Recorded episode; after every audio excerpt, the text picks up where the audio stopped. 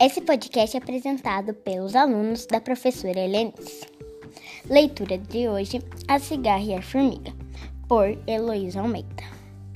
A Cigarra e a Formiga. A cigarra passou o verão cantando, enquanto a formiga juntava seus grãos. Quando chegou o inverno, a cigarra veio à casa da formiga para pedir o que comer.